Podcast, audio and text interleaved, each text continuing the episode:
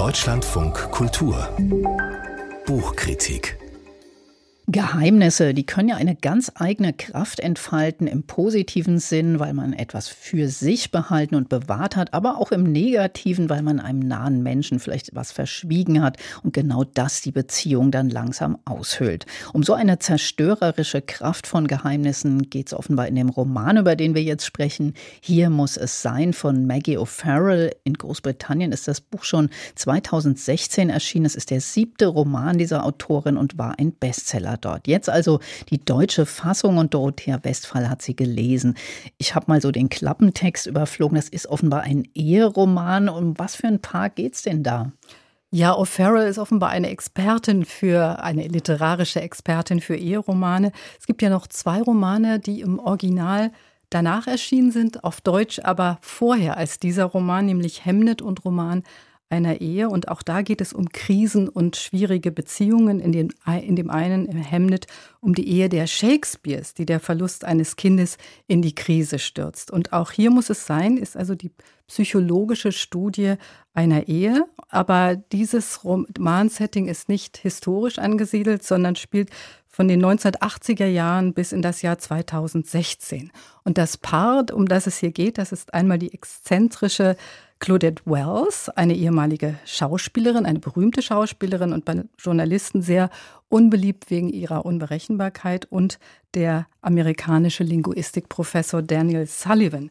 Beide haben gescheiterte Beziehungen hinter sich. Claudette war mit einem schwedischen äh, Regisseur liiert und Daniel hat eine desaströse Ehe in den USA hinter sich. Die Ehefrau hat ihm sogar den Zugang zu den beiden Kindern verwehrt und der ist nun froh, aus den USA erstmal eine Weile weg zu sein. Also das klingt, als wären es zwei ganz unterschiedliche Persönlichkeiten, aber oft ist ja ganz interessant, wie sich Leute kennenlernen. Da ist ja manchmal schon so ein Kern der ganzen Beziehung drin. Wie ist das denn hier? Ja, ganz zufällig, denn Daniel Sullivan ist in der irischen Provinz Donegal unterwegs, um die Urne mit der Asche seines Großvaters von dort abzuholen. Und da sieht er am Straßenrand zufällig einen Jungen und er hält an und fragt sich, was ist mit dem Jungen los und fragt den Jungen und der bringt ihn wiederum zu seiner Mutter, die ein paar Meter weiter versucht, einen Reifen zu wechseln. Und so kommen die beiden ins Gespräch, er hilft ihr und äh, erfährt, dass sie mit ihrem Sohn an einem Ort lebt, zu dem man nur, wie es heißt, kommt, wer ihn zu dem nur kommt, wer ihn unbedingt auch erreichen möchte, denn dieser Ort ist ganz abgelegen. Und dieses Refugium, dieses einsame Refugium verteidigt diese Frau dann auch schon mal mit einer Schrotflinte. Und warum, das erfährt Daniel recht bald. Die äh, Frau lädt ihn ein als Dankeschön für den Reifenwechsel zum Essen und er er ahnt schon, dies ist, könnte die Schauspielerin sein, die eben Mitte der 1990er Jahre sozusagen auf der Höhe ihres Ruhms einfach spurlos verschwunden ist. Und die beiden lernen sich kennen, werden ein Paar, heiraten, bekommen zwei Kinder und Claudette lebt weiterhin zurückgezogen und Daniel arbeitet als Dozent an der Universität in Dublin. Das äh, hört sich erstmal nach einem ganz vielversprechenden und auch romantischen Auftakt an. Stimmt. Wann kommen denn dann die Probleme, ja. über die es sich zu schreiben lohnt? Ja, die bekommen, als sich die Vergangenheit meldet. Also die beiden haben Beziehungen hinter sich, aber es gibt noch andere Dinge in dieser jeweiligen Lebensgeschichte. Daniel sagt einmal äußer, über sich, äußerlich bin ich intakt, aber unter der Oberfläche bin ich voller Löcher und Höhlen wie eine Karstlandschaft. Er hatte, als er in England studiert hat, eine Geliebte und auf dem Weg zum Flughafen zu einer Reise in die USA hörte er im Autoradio von deren Tod. Und damit gerät das Leben mit Claudette eigentlich in Gefahr, denn das Andenken an diese Frau, das ist für Daniel mit großen Schuldgefühlen verbunden, die er lange verdrängt hat. Und er hat auch Claudette nie etwas davon erzählt.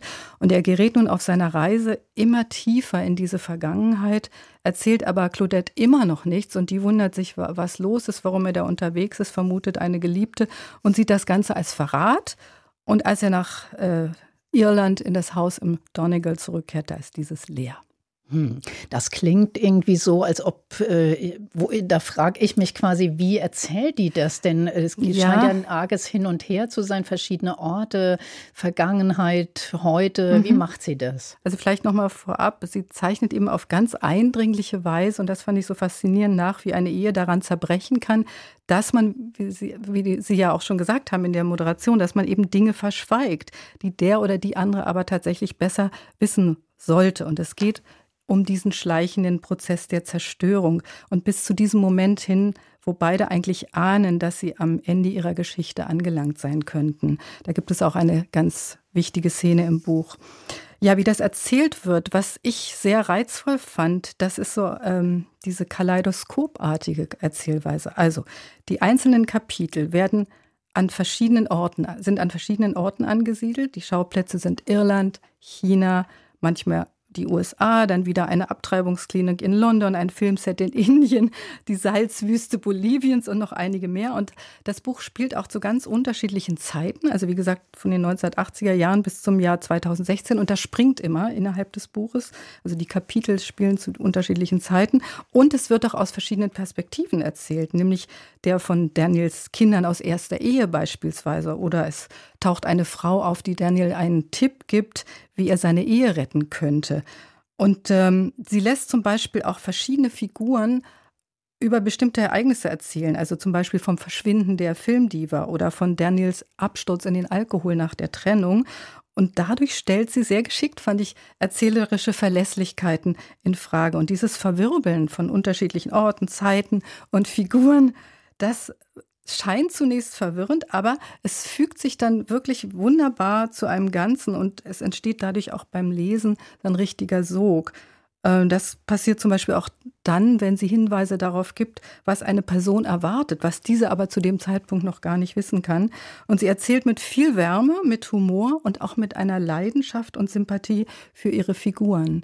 Und man hofft bis zum Schluss, sie möge die beiden wieder zusammenbringen. Verraten wir aber jetzt nicht, ob es klappt oder nicht, sonst ist der Sog vielleicht ein bisschen weniger stark. Dorothea Westphal war das über Maggie O'Farrells Roman Hier muss es sein. Aus dem Englischen übersetzt hat das Buch Katrin Rasum erschienen. Ist es im Pieper Verlag 544 Seiten, kosten 26 Euro.